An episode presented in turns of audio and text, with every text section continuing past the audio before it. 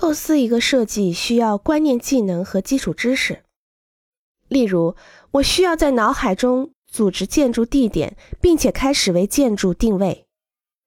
对于我，这需要考虑很多事项。确切的知道在一天或者一个季节中的不同时间太阳所处的位置，了解风雨的态势，好的或坏的态势，了解冷热阴凉等所有影响人们舒适和能量消耗的因素，找到街景、轴线和空间序列的各种可能，探索个人和社会的需求，了解周围建筑和街景的关系。以使这一新的物体跟周围的环境能恰当的匹配。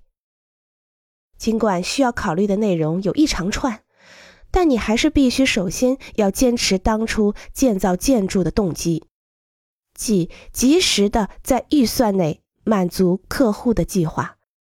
这是令人激动的事情。艺术兴奋感来自知道如何控制设计要素。这些要素是空间、光线、进程、动态感、均衡、比例、韵律和色彩。同样，还来自于决定位置的影响。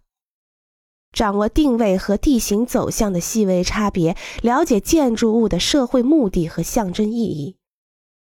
对设计过程的持续探求，是为了找到合适的关系、经济的方法、目的的表达。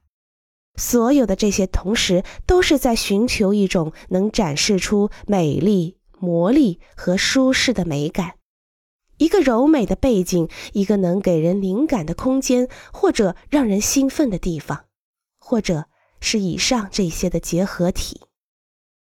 这需要检验不同的想法，并且选择一个你相信它是最好的想法。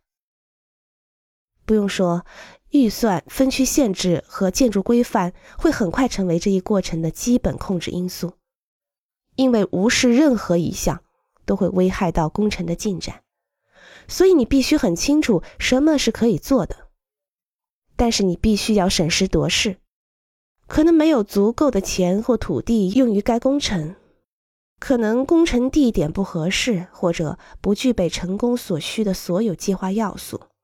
或者是经济方面的、社会方面的，或者美学方面的因素。